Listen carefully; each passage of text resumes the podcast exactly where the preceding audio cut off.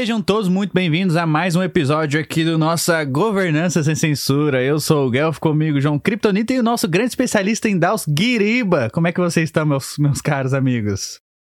Tô bem, Guelph. Já começa, bem, já começa ferrando o Guiriba e falar especialista em DAO. Vai estar no 25 o curso, chamando isso ainda. O curso tá saindo, né, Guerreiro? Eu ouvi dizer que você tá, Não, até mês que vem tá saindo tá no, o curso, né? tá no forno, irmão. Tá no forno. Como fazer sua DAO e tudo mais.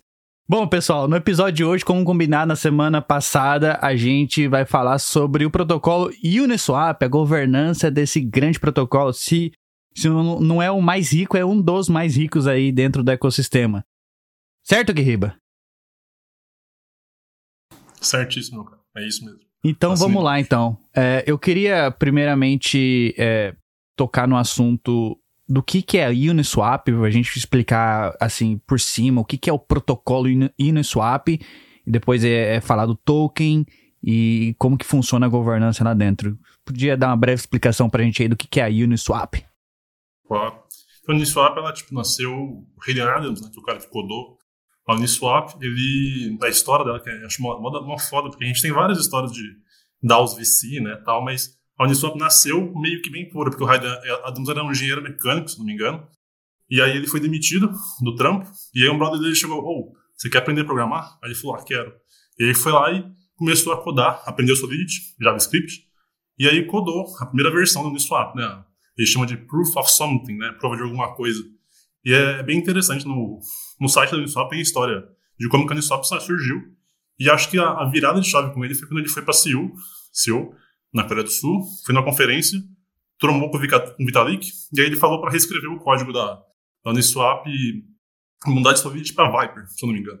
E aí ele lançou a Uniswap V1, só que tinha alguns tokens só, eram bem, era bem simples, né? Simples nada é simples, né? Mas na real ele criou a Uniswap para ser uma corretora descentralizada, porque antes não existiam esse tipo de corretora que a gente acha tão comum hoje em dia, mas antes em 2019, 2020 isso não tinha, né? A gente tinha a Ether Delta, que era uma corretora descentralizada, mas ela tinha uma parte off-chain, que é o que? Ela não é ligada na blockchain. Então, ela era uma mistura de centralização e descentralização, né, na parte do, da infraestrutura dela. E a Uniswap, ela deixava tudo on-chain, né? Até os provedores de liquidez, né, as pessoas que proviam liquidez para que as pessoas pudessem fazer a negociação do par, era tudo on-chain. Então, era a primeira vez que alguém estava fazendo isso, né? E o Hayden Adams fez isso como se fosse um hobby na época, né, porque ninguém fazia, e aí deu muito certo. E aí ele fez a Uniswap V1 era bem simples, tinha alguns tokens só com, em relação ao Ether. E aí eu acho que, vocês me corrigem se estiver errado, mas eu acho que aí foi a V2 que foi a virada, que ele permitiu a tornar ela mais permissionless, né? Tipo, qualquer pessoa podia abrir uma pool de tokens e prover liquidez.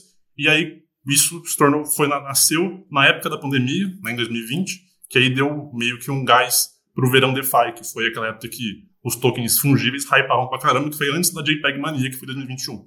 Então teve esse hype do caramba na Uniswap porque ela permitiu pela primeira vez pessoas gerarem um token absolutamente in, tipo, inútil para é, poder negociar ele. E tinha token com pouca liquidez, que hypava muito, muito porque as pessoas proviam liquidez. Então, tipo, um token que era mexia 100 dólares por dia, se colocasse mil dólares, pampava 100%. Tinha essa, essa dinâmica na, na Uniswap. Mas a Uniswap nasceu para isso, para criar uma corretora descentralizada, incensurável e totalmente on-chain, né? E aí ele lançou a V3, que foi em 2021, que ele colocou mais algumas atualizações, com liquidez concentrada, é, transformou as posições dos LPs em NFTs, e agora eles estão com NFT também, né? eles compraram a, Gen, a Jenny, se não me engano, e colocaram NFT e estão fazendo a V4. Então essa aqui é a, a história da Uniswap, desde a concepção até o que a gente tem hoje em dia. Você falou aí que a, a Uniswap viu o problema que a gente tinha dentro de cripto lá atrás, que era como que a gente faz para ter uma corretora descentralizada. Antes da Uniswap, a gente tinha a Shapeshift, que nasceu com, uma, com uma, um propósito parecido, mas eles não chegaram até essa tecnologia da Uniswap. E realmente a Uniswap foi game changer, porque a partir da Uniswap tudo mudou dentro de DeFi, certo? A, a Shapeshift veio depois daquela queda da Mt. Gox lá, que que sumiu as, a, a grana de todo mundo e eles não tinham a custódia, mas ainda era meio um player meio centralizado ali na, na época. Exato. E, e o grande problema dessa, dessa questão off-chain é a parte de regulação. porque a Shapeshift eu acho que não chegou a ter esse regulatório, mas por, acho que talvez, talvez por isso também eles transformaram numa DAO, mas a Eterdata sofreu processo na época e teve que meio que fechar, deu vários problemas por conta dessa questão de eles ainda terem uma pessoa responsável pela gestão dos ativos. Né? Ainda existia, como eles não tinham autorizações que, que corretoras centralizadas tinham, eles não poderiam operar. E a Uniswap não, não tem como parar os contratos da Uniswap. Essa que é a vibe, né? ela é incensurável. Então, é, independente de o, a SEC, né, a CVM brasileira, considerar ilegal, não tem como você parar de fazer um contrato parar de funcionar. É aí que surgiu a, a sigla AMM, né? Automated Market Maker. O que Market Maker automatizado. Automatizado, exatamente. E, e, você falou aí do contrato da Uniswap, ele realmente é um dos poucos contratos, a gente estava falando com o Rob uma vez aí, o Curi, que o contrato da Uniswap é realmente imutável. Existem alguns contratos inteligentes que é, tem lá o admin key, a pessoa pode fazer um upgrade, whatever, mas o da Uniswap é 100% imutável. Lançou, por isso que tem a V1, aí tem a V2, a V1 ainda existe, né? Hum, só que ninguém usa. A V2 ainda existe, muitas, muitas pessoas usam e tem a V3 e assim por diante. Toda vez que, que a Uniswap Foundation lança um novo protocolo, um novo contrato, é, cria-se outro, né? Outra versão, mas aquela existente ainda fica lá na blockchain forever. É isso, não é? é e, já entrando nessa parte de, de, de, de, dos contratos serem imutáveis, a governança, a gente pode falar mais de governança depois, mas a governança dela também tem essa viés. Porque tem um artigo que eu mandei para vocês sobre o paradoxo da minimização da governança da Uniswap, é justamente isso, porque a governança da Uniswap, como você falou em outra, um outro podcast, que é o Reflexor, tem essa questão de não ter muitas interações na governança, uma governança. A Uniswap está lá, funciona, é para isso, e a gente passa umas três, quatro postas por ano e estamos juntos. Isso não é um problema, isso é uma característica, é dela. E a Uniswap foi concebida justamente com esse objetivo, em teoria, em teoria, esse, que era o objetivo, de fazer um contrato para uma MM imutável, incensurável, e, no mesmo tempo, uma governança que só faria votações para coisas bem específicas que não houvesse tipo uma, uma interação, como a gente falou de outro, da NounsDAO, a gente falou aqui, ou da Maker mesmo, que tem votações bem constantes, não seria assim. Seria tipo 4, 5 por ano, é isso mesmo, tá funcionando, tá bem, e tamo junto. Na, na, na teoria, seria essa questão. Eu acho que o token da Uniswap, o token Uni, só veio, assim, só ficou relevante depois do ataque que a Uniswap sofreu da SushiSwap, né? O, o, o ataque vampiro a Uniswap copiou o código, a SushiSwap, desculpa, copiou o código e lançou um token, distribuiu o token, aí pessoal da Uniswap, ah, a gente precisa de um token também. Talvez se não fosse isso, não existiria um token, é, um token da, da Uni. Mas a gente vai falar um pouquinho mais sobre o que, que é, qual é a utilidade do token Uni, porque é, qual que é a vantagem de você rodar o token, enfim. A gente pode falar um pouquinho sobre isso. Curi. Tá preparado, Guirriba? Tá preparado para falar sobre isso, Guirriba? Pode isso. Aquela coisa do podcast,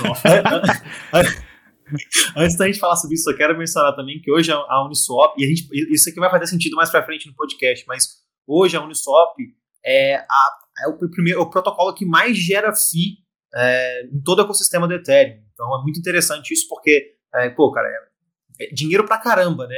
Mas eu acho legal a gente pontuar aqui também, que o Riba pode até explicar melhor pra gente, que até pouco tempo atrás a Uniswap não ganhava dinheiro nenhum com essas FIIs que ela ganhava, né? Aí foi passada uma proposta, se não me engano, no, meio, final do ano passado, que fez uma, um fee switch ali, uma mudança em algumas pools, e aí a gente teve, então, começando finalmente a Uniswap a ganhar dinheiro. Como é que foi isso, Guiriba? Você acompanhou essa, essa, essa proposta, essa transição, cara? Ei, antes do Guiriba responder aí, só para atualizar a galera, a, a Uniswap faz mais dinheiro que a, a rede inteira do Bitcoin. 826 mil dólares em um único dia, uma média de 500 mil dólares por semana aí em, em taxas a, a Uniswap gera. Mas pode seguir, Guerreiro. Então, velho, então, no bull market no swap já era uma grana bizarra, tipo, milhões por dia. Era insano, velho. E, e isso aqui é a questão, né? Que o Guelph perguntou da utilidade do token Uni, né? E até pouco tempo atrás, nenhuma, né? Porque, na real, não, não entendam mal, mas é que o token, a utilidade dele é o token de governança. Então, uma vez eu falei com o Cioff, eu acho, e para mim, governança por si só não é uma utilidade, na real. A gente acha legal, eu acho da governança, não tá fazendo, podcast sobre isso. Mas o ponto é que a governança por si só não agrega valor, a menos que a gente entre naquela dinâmica da Nouns, né, que eu falei sobre poder, influência, etc. E nem na Nouns, que tem essa dinâmica, o token valorizou. pela importância do, do valor, dessa, da influência na DAO. Então, até, até pouco tempo, né, a Uniswap não, não captava valor para o seu token. Né? Eu nem sei, depois eu posso estar mas não sei se foi implementado esse naquelas pools que eu vi a votação, mas não lembro se foi colocado na prática, se realmente está captando FII para as pools. Mas, independente disso, a, a Uniswap tem uma discussão muito violenta faz anos sobre essa questão de, como o Curi e o Gal falaram, tipo, vamos supor que ela fature um Mi por, me, por, por dia. Né? Isso não ia para lugar nenhum. Né? Isso, os LPs, né? os provedores de liquidez faturavam essa grana e a DAO não ficava com nada e nem dividia essa grana com os holders, por exemplo, porque eles tinham muito medo de reguladores. Né? Esse é um, é um medo muito grande da, da DAO e é compreensível, porque a Uniswap tem uma visibilidade muito grande. Se nós três fazer uma MM aqui e começar a imprimir token, uma, uma CVM nem vai lembrar da gente. Mas a Uniswap, que fatura um Mi, tem, chama muita atenção. Já, eu acho que eles saíram até no Wall Street uma, uma, uma matéria só sobre essa questão regulatória da Uniswap. Então isso que é um, é um grande problema e tem vários polos políticos, como tem as outras DAOs, políticos sobre alguns querem que habilite a FII e vamos tocar o pau, ninguém vai conseguir parar o contrato mesmo e vamos embora. E tem outros mais cuidadosos que não, não querem porque vai dar problema, vamos tentar encontrar outros mecanismos para captar receita. Só que a Uniswap, tipo, ela, ela é muito rentável. O grande ponto é que ela não é legal. legal. Não é que ela é ilegal. Ela é Vamos um ela tá fora da lei, né? Ela é paralegal, né? Isso, não tem, não tem como enquadrar ela em alguma coisa, né? Aí foram, até conceberam a Uniswap Foundation para conseguir fazer essa parte IRL, digamos assim, né? Fazer essas interações com a parte jurídica e muitas outras coisas, mas principalmente a parte jurídica, porque ela meio que representa a Uniswap na parte legal. Eu escutei que a, que a, a Uniswap Foundation, né, é uma empresa que ela constrói soluções no topo do contrato da Uniswap, ou seja, uma coisa não dita a regra da outra. Você concorda com isso? Mano, Swap Foundation e a, e a Uniswap Grants, o comitê de grants também, é uma discussão muito polêmica dentro da Uniswap, porque até o Other, depois vocês procuram também é o Other Internet, que é, um, é o que eu pesquiso que eu mencionei sobre o paradoxo de minimização do Uniswap, ele é legal do Uniswap, ele faz pesquisas, eles, né, eu acho que é um, são pessoas, eles fazem pesquisas sobre a governança do Uniswap, né, eles atuam como delegados e realmente atuam, né, e não tem remuneração nenhuma, até onde eu sei, né. Mas o fato é que eles fizeram uma pesquisa sobre essa UGC, né, a Uniswap Grants, e eles viram que, tipo, a primeira grants que rolou, né, acho que foi no começo de 2021, foi 7 ou 8 milhões para 122 projetos. E seis pessoas administraram isso. Então, em vez de uma DAO votar, era seis pessoas distribuindo a grana. Não vou falar que é arbitrariamente, o que era errado ou não, mas a gente tem uma centralização. E até eles entrevistaram pessoas internas da DAO e vários falaram que eles concordavam com esse viés porque eles achavam que não necessariamente uma votação numa governança on-chain vai trazer eficácia para a DAO. Então a gente traz de novo que a Uniswap, nessa época, ela meio que tornou, ela pensou, porra, eu vou, vou centralizar para conseguir, mas centralizar na mão de gente que eu confio, para eles fazerem um trampo da hora, né? Se foi da hora ou não, não sei, o Uniswap tá rodando, tá dando certo, não consigo analisar o crime de cada grant, né? são 122. Aí lançou a Uniswap Foundation, que foi uma proposta de 74 milhões, 60 para UGC, né, para grants, e 14 milhões de dólares para 12 pessoas. É uma grana, bacana, durante três anos, se eu não me engano, de salário para elas. E essa questão de, tipo, centralizar a distribuição de grants num comitê de pessoas que a DAO confia é uma vibe que a Uniswap tem. E que a DAO meio que tem uma, um consenso com isso. Mas a gente fala, tipo, precisa descentralizar? Isso é o que a gente quer para DAOs? Pô, acho que não. Mas eles têm um posicionamento muito curioso, que eles acham que não significa que muitas pessoas votando significa que vai ter uma qualidade no voto. Então, você preferível o quê? Mil pessoas que não sabem porra nenhuma votar ou dez pessoas que sabem muito votar? É isso que eles entram nesse paradoxo. Eu acho que eles preferem muito mais que 10 pessoas que entendam voto, porque o output disso vai ser muito, vai ter, vai ter muito mais qualidade, entendeu? Não é pelo viés de bom ou ruim, mas é um, é um posicionamento que cada um tem. Então, a Uniswap é uma DAO VC, né? Não é uma. A gente, tem gente que fala que ah, a, vocês conhecem aquele conceito das hiperestruturas, disso solar punks, né? Que é aquela beleza das DAOs, aquela alegria, Refine, Public Goods, aquela porra. Tem gente que entende a, a Uniswap como Public Goods, né? E eu acho interessante, porque a meio que ela se tornou infra, né? Do, de DeFi. Né? Sem ela, não tem liquidez, não tem nada. Ela e a Curve comandam o mercado de DeFi hoje em dia. E mais pelo ponto de vista de centralização, são poucos stakeholders que controlam a Uniswap. A Binance, eu acho que é a maior delegada da Uniswap, salvo engano. E isso você põe um tremendo no conflito de interesse. Né? Apesar dela não participar da, ativamente da governança, e se um dia ela quiser participar, como é que isso vai ser? Tá ligado? Boa. Ô Gui, mas, mas eu quero dar um passo para trás, eu quero ainda voltar no token, né, cara? Porque a gente falou que tá, foi implementada, então, essa fee switch, então agora a, a, a, algumas pools, até onde eu vi, somente três pools hoje em dia, que são as, as pools com maior volume não no swap, é, tem esse mecanismo de fee, então 0,1%, 0,3%, a coisa que para o usuário final acaba nem percebendo, vamos dizer assim. É, claro, se você for um usuário minucioso, você vai achar, mas é, no, usuário padrão ele não vai nem perceber a existência dessa taxa, né? É, o que, que, isso muda para o token, cara? Porque assim, é, e aqui, vamos lá, opiniões controversas começando, né? Cara, o token da Uniswap hoje é um token inútil. É simplesmente um token de governança. Mas como é que o preço do token vai subir? Como é que isso vai agregar valor para a DAO? E, como é que, e, aí, e aí vamos estender a pergunta, né? Tendencialmente, a, o tesouro da DAO deve ser cumprido grande parte com tokens UNI. Mas se o token UNI não se valoriza, e aí? Como é que a DAO vai se pagar? Como é que a DAO vai pagar quem está contribuindo? Como é que a DAO vai pagar as coisas, cara? E aí? Cadê, o, cadê a utilidade? Nossa, você entrou até em diversificação de tesouro, você me pergunta, mano. Pelo amor de Cristo, hein? Mas enfim, sobre o token Uni, eu não sei até onde, eu não, eu não lembro de ter visto para onde que ia essa grana da FI que está sendo coletada. Mas tem duas vertentes, tipo a SushiSwap, por exemplo, ela a SushiDAO, SushiSwap, não sei qual nome que ela está usando hoje em dia, mas a SushiDAO, ela optou por dividir uma parcela dessa grana com os holders de sushi, né? X por X, se eu não me engano, né? O que eles dividem com a galera, né? E você, é, numbers go up, né? A galera fala, tipo, você pampa o valor da moeda, você agrega valor para moeda, né? Esse tipo de coisa. E isso faz ela valorizar, você, você traz algum valor para moeda. Mas se não tem nada disso, né? Pô, é foda, entendeu? Tanto que da, as da Uniswap não tem essa estratégia, mas, por exemplo, a Yearn Finance estava fazendo uma estratégia no passado de você mandava Yearn para eles e eles te recompravam por um valor X e aí, quando você recompra, né, o valor dá aquela pompadinha, né? Então, várias DAOs tinham essa estratégia de fazer um buyback de token de governança para poder valorizar o token, né? Mas isso acaba sendo uma estratégia muito insustentável, né? A Olympus DAO também tinha essa estratégia no final de 2021, né? Bizarríssima aquela DAO. Mas também foi uma DAO que fez muito dinheiro com isso. Então, essas que são as questões. Ah, mas falando do Uniswap em específico, que eu acabo perdendo o foco. A Uniswap, eu acho que é difícil agregar valor nesse, nesse ponto, né? Só colocando essas fizinhas e não direcionando parte desse valor, sei lá, para uma recompra do, da Uni, por exemplo, é difícil o preço se voltar a 40, 50 dólares, como estava, acho que bateu em março ou maio de 21.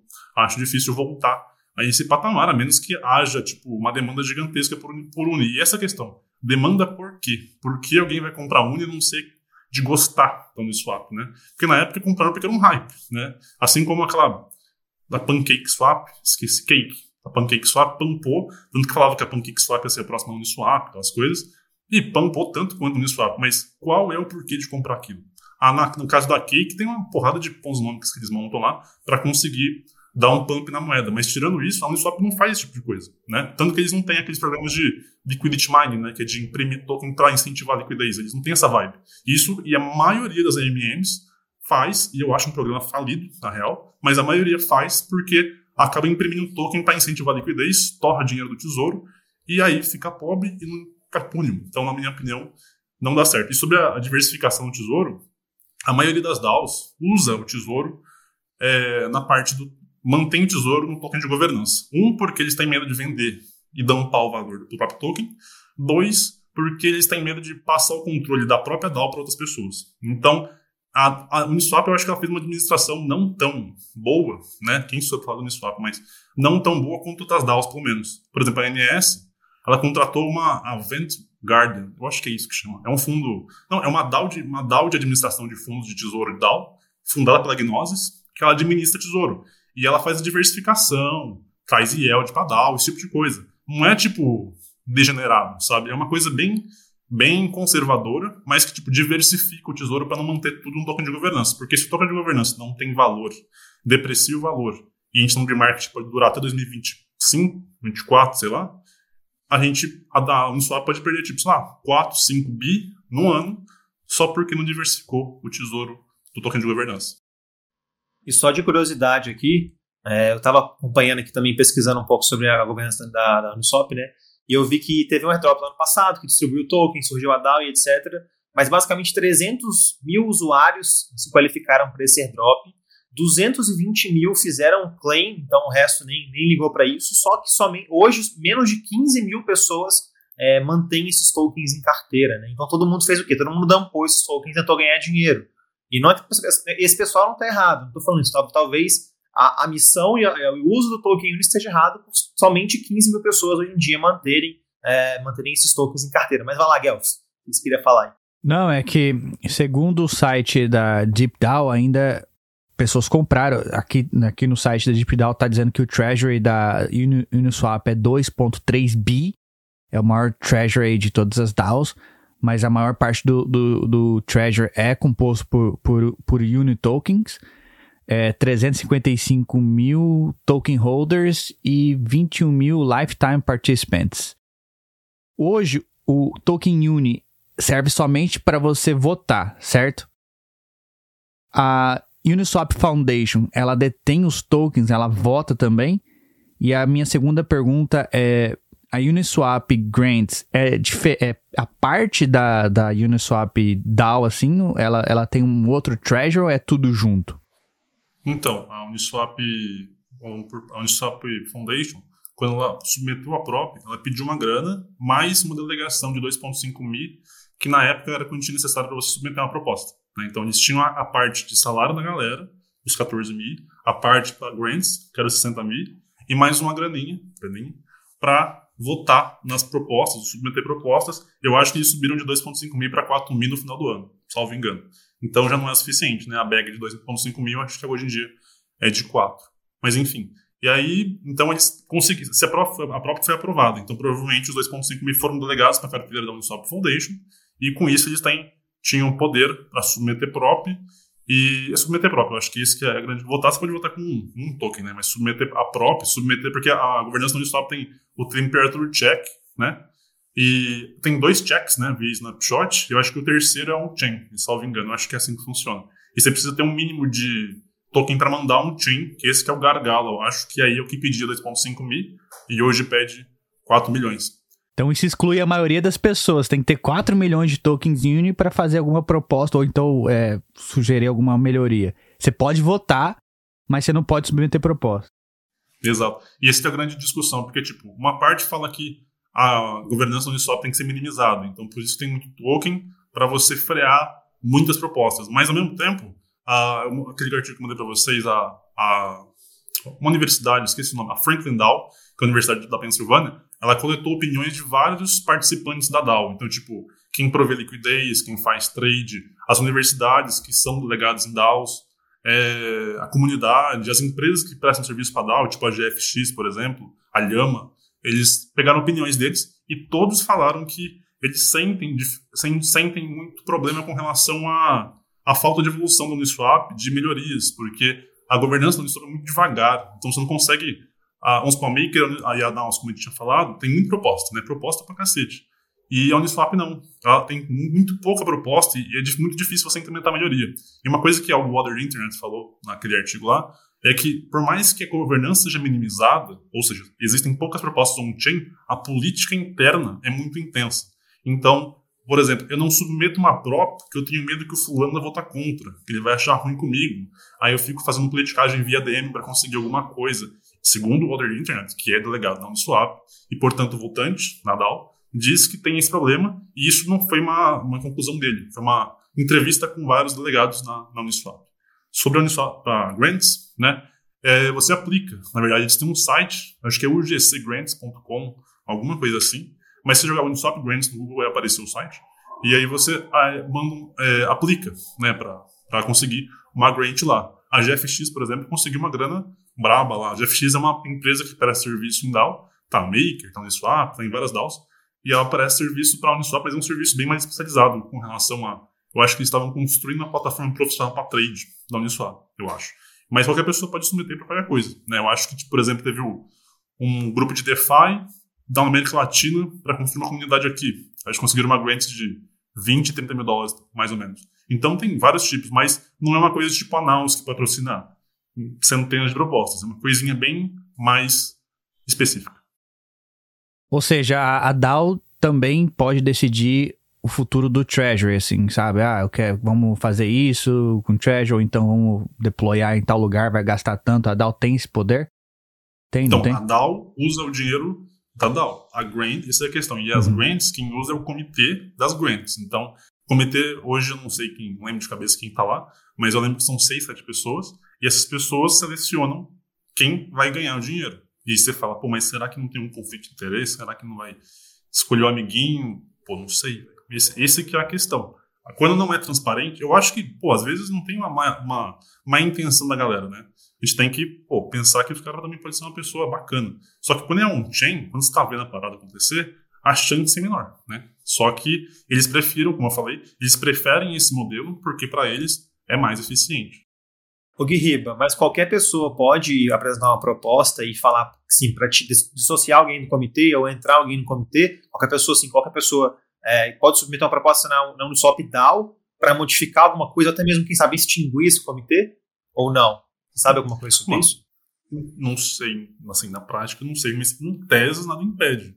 Mas, sabe, eu posso fazer um foguete para ir para a Lua, mas eu vou conseguir fazer voar? Irmão, não vai, tá ligado? Por quê? essa fricção política na governança, de novo, né? Tem os clubinhos lá. Aí chega o Guiriba lá e fala, velho, quero tirar o maluco de lá porque eu não gostei da cara dele. Não vai tirar, velho, porque ninguém conhece o Guiriba. Ele não tem essa amizade, ou pelo menos esse reconhecimento, reputação dentro da DAO. Nas DAOs, vocês também participam de algumas DAOs, você constrói uma reputação na DAO. Então, para você conseguir ter essa importância lá dentro, uma influência, isso ganha tempo, né? Então, eu acho que seria um pouco difícil, a menos que o cara fizesse uma cagada, né? Por exemplo, aquela, aquele BO da Wonderland, lembra que tinha aquele cara lá que... São, Daniel Sexta? Daniel Sexta? Não, o Cifo. Não, não esse. Ah, o Cifo. O Cifo. É. E fazia parte da Wonderland, arrancaram uhum. ele da Wonderland e fiz snapshot, né? Resolveu muita coisa? Não sei, mas arrancaram porque ele tinha, tinha descoberto que ele era um golpista, né? O Michael Patton, se não me engano. É. Então, acaba que na só poderia ser feita a mesma coisa, mas seria como um slash social, eu acho. Ô, Guiriba, é, essa última aquisição da Uniswap, a Gini, foi uma aquisição pela Uniswap Foundation, certo? Isso passou pela governança da DAO para, ah, vamos integrar isso, ou não tem nada a ver uma coisa com a outra? Cara, você me pegou. Não, não vi nenhuma votação para aquisição da Gini. Você pode ver aqui, velho. Pra que a gente vai ficar? perguntando do, vantagem do on-chain é isso, né? Você quer tudo transparente, você consegue ver. Eu acredito que não teve votação nenhuma, até, até mesmo porque ia acabar gerando um hype na, nas pessoas se, se, tivesse discussão sobre essa votação para interagir com a Dini e tal, até mesmo porque a gente viu que depois da decisão teve pessoas retroativas ganhando airdrop e tudo mais. Então acredito é. que isso tudo foi, isso tudo foi Mas por fora. Não, não foi nada Não foi on-chain, não. Não foi on-chain, só compraram mesmo e é isso aí, velho. Mas aí então foi a Foundation que comprou, então a Gini pertence sim. à Foundation, é tipo um protocolo é, mas construído. que tem a Uniswap Foundation, tem a Uniswap Labs e uhum. Uniswap Ventures também, né? Que eles também têm uma, um pezinho no Ventures também. Não sei quem foi o responsável pela compra, né? Mas a Ventures também compra, compra ou investe em coisa pra cacete. A Uniswap, eles têm uma grana braba, né? Então eu não sei, e eu também, tipo, tem essa questão de subDAOs, né? Porque teve uma época, até a Shapeshift tem, e tem outras DAOs que montaram subDAOs de Venture Capital, né? Para investir em protocolos do bear market para conseguir pampar. Porque, por exemplo, porra, eu tenho meu token de governança que não serve para absolutamente nada, mas tem um protocolo precisando de dinheiro. E eu quero pampar meu tesouro eu pego um milhão do meu token de governança, invisto lá, se der bom lá, pô, transformei um e dois, e é isso aí, não, vida que segue. Então, acho que várias subDAOs começaram, várias DAOs, como Uniswap e outras DAOs, começaram a adotar essa estratégia para conseguir maximar, maximizar o tesouro sem que tenha uma pressão de venda no token, né? Porque quando você investe, tem aquele período de vesting, né? A galera não pode vender o token. Então, eles conseguem prender a galera naquela bag de token de governança deles.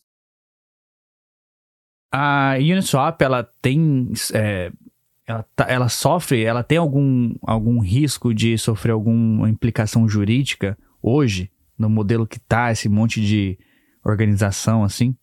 Inclusive, acho que já aconteceu já, né? A, é, a, na verdade, não foi a, o, o, protocolo em si, mas a Uniswap Labs teve que tirar lá alguns tokens, deslistar alguns tokens da plataforma. É, né? é porque teve uma época tão hype do caramba de fazer token de valor imobiliário. Literalmente, tipo, ação tokenizada. Eu achava muito da hora essas paradas. Tipo, em vez de comprar na B3, vou comprar aqui na Uniswap. É muito da hora isso, né? Só que isso vai contra a legislação de valor imobiliário, né? Isso é um fato.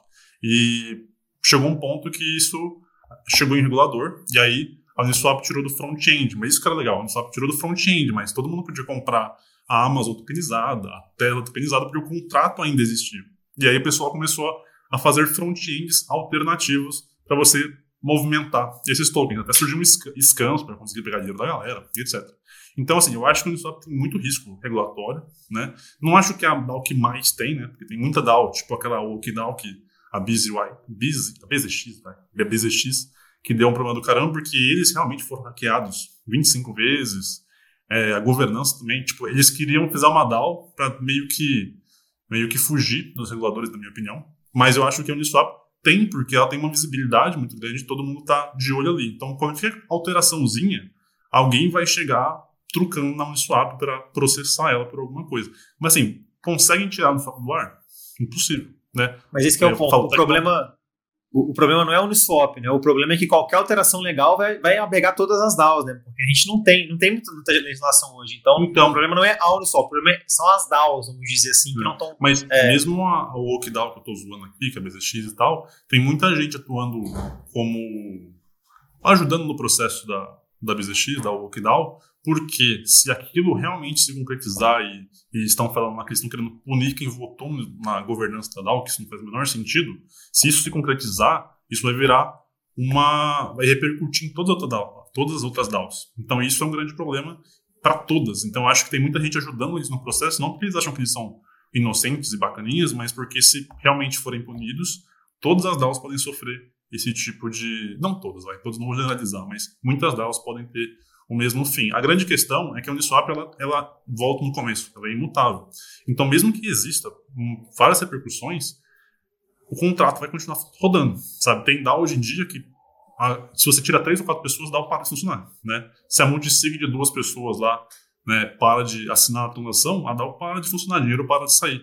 No caso da Uniswap, ela, ela tem esse, essa questão de ser imutável, ser descentralizada, mas tem um ponto curioso que eu não sabia, e eu estudei um pouco para fazer o podcast hoje, é que eles estavam com muito problema com parcerias. Então, por exemplo, teve um. Quando ela migrou para Polygon, não sei se vocês lembram, ela foi. A primeira vez que ela saiu da, da casinha dela, da Ethereum, foi para uma L2, ela ia iniciar um programa, um programa de liquidity mining, né, para incentivar a liquidez na Polygon, se não me engano. E demorou quase tipo 100 dias para eles liberarem a grana para isso. Mas não é um chain? Não é tudo transparente? É, mas o dinheiro, o dinheiro demorou para sair. Mas por quê? Tá ligado? Então, eu nem eu sabia disso, eu estudei pra, um pouquinho para vir aqui. E aí eu descobri isso. Então, tipo, até o Uniswap, que é imutável, não tinha porra toda, também tem esses problemas. Eu não sei se a Uniswap tem essas multisigs, não vou falar aqui porque eu não vou saber ter certeza disso. Mas é um fato de que até o Uniswap deve ter ponto de centralização, mas as pools de liquidez, isso eu posso garantir, que são contratos e, portanto, não conseguem apagar os contratos e as pools de lá. Qual que é o grande, uh, o grande hype aí na Uniswap V3 que a gente escuta falar bastante no Twitter? Tem muita gente, ah, isso aqui é diferenciado. Qual que é o, a grande vantagem de usar a Uniswap V3 comparado com a V2, por exemplo? Velho, é principalmente a parte de. Tem várias, mas eu acho que a principal é a liquidez concentrada, né, que eles conseguiram. É, você, por exemplo, antigamente, na V2, por exemplo, você ia prover liquidez em Ethereum, SDC, por exemplo, e era uma faixa infinita, né? Você ia prover liquidez é, para os trades feitos de 0 a 1.500, por exemplo. No caso da concentrada, você consegue delimitar uma faixa, por exemplo, de 1.000 dólares a 1.500 dólares, e, portanto, você consegue maximizar os lucros que você vai obter na sua posição. Né? E isso pô, é muito bom para quem provê liquidez, para quem faz isso. Eu recomendo muito muita gente tentar. Não é uma coisa muito simples, a UX não é tão amigável assim, porque é cheio de parada, mas tem gerenciadores de posição de MV3, se vocês quiserem ver, ou tirar dúvida, depois você me chama, porque tipo, a Gummy Strategies é uma, é uma empresa que gerencia posições, então você consegue investir através dela. É, é autocustodial, lógico, se, se ela for hackeada, eu acho que ferrou, mas é, tem uma questão de que ela, pelo menos, ela tem, ela tem essa administração de posições e você consegue, ela fatura pela performance que ela obtém com essas posições que ela faz. Só que tem uma, uma eles dizem que prover liquidez concentrada é tão lucrativo quanto day trade, porque poucas pessoas realmente lucram com a Uniswap V3, né? Porque a V2 já tinha aquele problema de perda impermanente, né? Bem simples, bem simples. Perda impermanente é quando você tem dois ativos, eles variam muito e você tem uma perda e é impermanente porque ela só é permanente se você vender. Né? Então, é impermanente até você vender. E na V3 isso é intensificado, porque uma vez que sai daquela faixa que você setou, você não vai obter lucro. Né? E se os ativos variarem, essa perda impermanente vai ser maximizada muito mais. Então, da mesma maneira que é lucrativo pra caramba, também pode dar muitos prejuízos se você não souber administrar posições. E como o Ethereum é caro, agora não está tão caro, mas como ela tem um custinho a mais, você fazer uma gestão ativa de posições no Uniswap é caro, né? Por isso que delegar para uma gestora de posições, se você não tem tanta experiência com gerenciar a posição de LP no Uniswap V3, talvez seja uma, uma, uma opção, tá ligado? Ô Guilherme, mas a, agora tá, tá fácil, né, cara? Dá pra, dá, pra, dá pra investir pela Polygon, tem Layer 2 surgindo, eles estão fazendo deploy na, na ZK Sync, né? E agora, principalmente no mercado de baixo, nesse mercado que a gente está ali, o preço está o preço tá estável desde o ano passado. Assim. Eu, e o Miguel sempre gravamos, na, gravamos, a gente fala do preço. Cara, não aguento mais falar que Ethereum está na casa dos 1.200 dólares, não aguento mais, né? Então tá, tá tendencialmente mais fácil, tanto é que eu estou vendo muitas pessoas falarem muito bem da Uniswap, mas isso que você falou é muito importante, né? Porque tá todo mundo ganhando dinheiro agora, digamos assim, porque o preço está estável. Então você coloca essa posição ali é, hoje e daqui seis meses o preço vai estar tá mais ou menos na mesma situação. Mas isso não significa que as coisas são assim, né? Cripto, pelo, pelo contrário, né? Cripto se prova que a, a, é, pô, é, é, valoriza e desvaloriza de forma muito, muito rápida. Então, o que está acontecendo agora não é o que vai acontecer para sempre. O pessoal tem que ter muito isso em mente, né, Guerreiro? É, eu, assim, eu, eu usei muito o Uniswap, tipo, em 2021. Esse ano mesmo, velho, eu não provei liquidez em V3 alguma, velho. Não tinha estômago para Porque eu não sabia se o Ethereum ia chegar a 200 dólares depois de madrugada, então eu acabava não provendo liquidez. Bem, tipo, essa é a questão. Eu fiquei com tudo no receio, mas quem está começando agora na época de baixa só viu o Ethereum 1200. Então tem uma segurança muito maior, né? Porque, ah, isso aqui não vai mudar amanhã, né? E eu já vi o Ethereum 4K. E agora tá 1200, falei, irmão, isso cair para 200. Então eu fico com maior receio com relação a isso. Mas eu acho legal. Isso é verdade. O mercado da lateral faz, tipo, mano, um ano e pouco, né? Caiu, óbvio, caiu. Tava, tava 3K no começo de 22, hoje em dia tá 1.200. Mas, sei lá, de maio, desde que a Celsius quebrou, eu acho, a Luna quebrou, eu acho que não mudou tanto assim. Então, acho que realmente agora tá, tá melhor para prover liquidez por causa da estabilidade. É verdade. Existe alguma pool aí que você gosta, Curi, dentro da Uniswap? Cara, eu tenho usado mais agora na, na rede Polygon, por questão de taxa, igual o Guiba mencionou. Assim, eu sei que a Ethereum está baixo, mas a, a Polygon é tão, é tão relevante e tem, tem funcionado legal a, a pool de Ethereum e Matic, cara. O preço das duas segue muito bem, então a gente sabe que o mercado, é, o ecossistema da Polygon é bem alinhado com o ecossistema do Ethereum, então se, der, se dá bom uma, provavelmente vai dar bom outro. O Polygon cada vez mais está se tendendo a ser uma solução de escalabilidade, até mesmo, quem sabe, uma Layer 2 Ethereum no futuro próximo. Então, eu tenho gostado bastante dessa pool, cara. Tenho gostado bastante dessa pool. Eu quero puxar um outro assunto ainda com o Guerriba aqui de, de governança, hein? Posso dar um passo para trás aqui, galera? Vamos, vamos lá. Boa. Guerriba, um, um, dos links que você, que você enviou pra gente pra, de estudo, né? O especialista em DAO, você sabe, né, pessoal? O especialista em DAO tem que dar, dar a, aula, a pré-aula pra gente, né? Foi sobre os, os delegados da, da Uniswap. Né? Eu até posso compartilhar a tela aqui para mostrar para vocês, mas eu achei bem interessante a, a, a, a, suposta descentralização disso. Eu não sei se, se você concorda comigo ou não, mas eu achei muito interessante a forma com que as coisas acontecem, assim, porque eu esperava ver, ver, ver delegados com mais de 15, 20% de, é, de concentração de votos, e até onde eu estou encontrando aqui no site que eu acredito que vocês estão vendo, se vocês não tiverem, por favor, me corrijam, o maior player, a maior concentração ali na Uniswap é com a A16Z. E aqui eu até puxo um outro ponto que eu e você estávamos conversando, acho que ontem ou antes de ontem, Guerriba, que a A16Z está se mostrando muito forte, né, cara, com relação a cripto. Mas, mas o que eu quero te perguntar? É, o que, que você acha dessa, dessa concentração ou não concentração com relação aos delegados da Uniswap, né, cara? Porque assim, pô, a A16Z é um player muito grande. Até onde eu imagino, ela não vai simplesmente do dia para noite cometer alguma, alguma furada com relação à governança. O que, que você acha, Guerreiro? Mano, é aquela mesma questão que eu acho que a gente tinha falado na, no podcast da, da Maker. A Uniswap ela tem uma vertente de dar poder para delegados justamente porque para melhorar a eficiência. Né? Eles não querem que haja uma comunidade de mil pessoas só se fossem muito técnicas, né? entendessem muito do assunto. Agora, aqui não é o caso, normalmente. Normalmente são meia dúzia que realmente tá, sabe do que está fazendo. E no caso da Uniswap, eu acho que ela adota essa mesma questão. Principalmente a D6Z, que ela é a maior holder, ela tem muito mais token que isso aí, tá ligado? Aí aparece 15 milhões.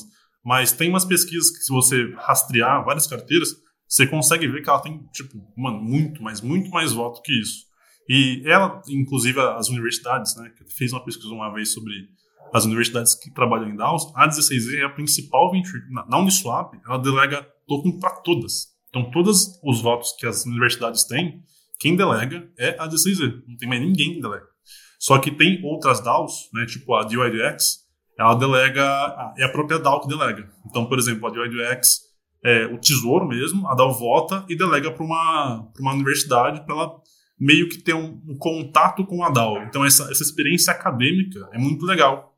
E você pode ver que tem vários delegados da Uniswap que são universidades e são bons delegados. Não é tipo, ah, é um cara que está trocando uma ideia lá. Não, tipo, eles fazem pesquisas, eles atuam, eles vão, eles vão votar, eles dão o porquê votaram ou não porquê votaram. Aí você pode ver, deixa eu ver uma, uma universidade aí, tipo, blockchain, é, USLA aí, de Colômbia. Não sei se está vendo aí. Ela é a, a 13 terceira delegada da Uniswap aí. Exato. E, e só, só, só, também para levantar mais, mais um ponto também, a gente tem a Consensus ali também, que é gigante, né, cara? E só que eu, eu acho legal a gente ver também, porque a gente tem a, a UMIT Blockchain, imagino que seja uma universidade também. É legal a gente ver também a participação em propostas, né? Que seria talvez esse, esse propostas votadas, talvez. Propostas em que, em, que houve, em que houve votação. Então a gente tem pessoas que tem o segundo maior delegado não votou em nenhuma proposta ainda. Então, o terceiro maior votou em uma. Então, a gente não, não necessariamente porque as pessoas têm muito token, as pessoas vão votar na governança, né? A gente pode até voltar para um dos maiores problemas que a gente comenta aqui, que é essa falta de participação de token holders em governança de DAO no geral. Não estou falando só de Uniswap, né, cara? É, mas isso tem um problema mesmo. E naquela, naquele reporte que a Franklin DAO, que a Universidade da Pensilvânia fez sobre a participação de delegados na DAO, um dos principais pontos que eles trouxeram é a falta de incentivo para votações. Porque foi muito, bem interessante. A universidade, eles entrevistaram universidades que participam da DAO e eles falaram que os estudantes não têm incentivo para você, porque é, é, um custo intelectual e de tempo para fazer você atuar realmente numa DAO. Na, numa, as votações na Uniswap não são tipo, vamos contratar um influenciador XYZ para dançar para gente. Não, é tipo, vamos mudar um parâmetro X do protocolo tal, isso vai é, acarretar uma, um prejuízo a uma receita tal. Então, acho que são coisas mais complexas, né? A Gauntlet, ela estimou, ela fez uma estimativa muito legal de que a escrita de propostas bem-sucedidas deveria remunerar a pessoa, o, representante do legado, em de 30 a 50 mil dólares. Né? Uma estimativa que eles fizeram. Então, você vê que eles têm esse interesse, não de realmente ganhar dinheiro, mas que eles têm interesse em monetizar o tempo deles atuando como delegado. E a Maker, falei para vocês, ela faz isso. A Uniswap não tem nenhum programa de compensação, remuneração do delegado. Apesar disso, os delegados da Uniswap são bem ativos até.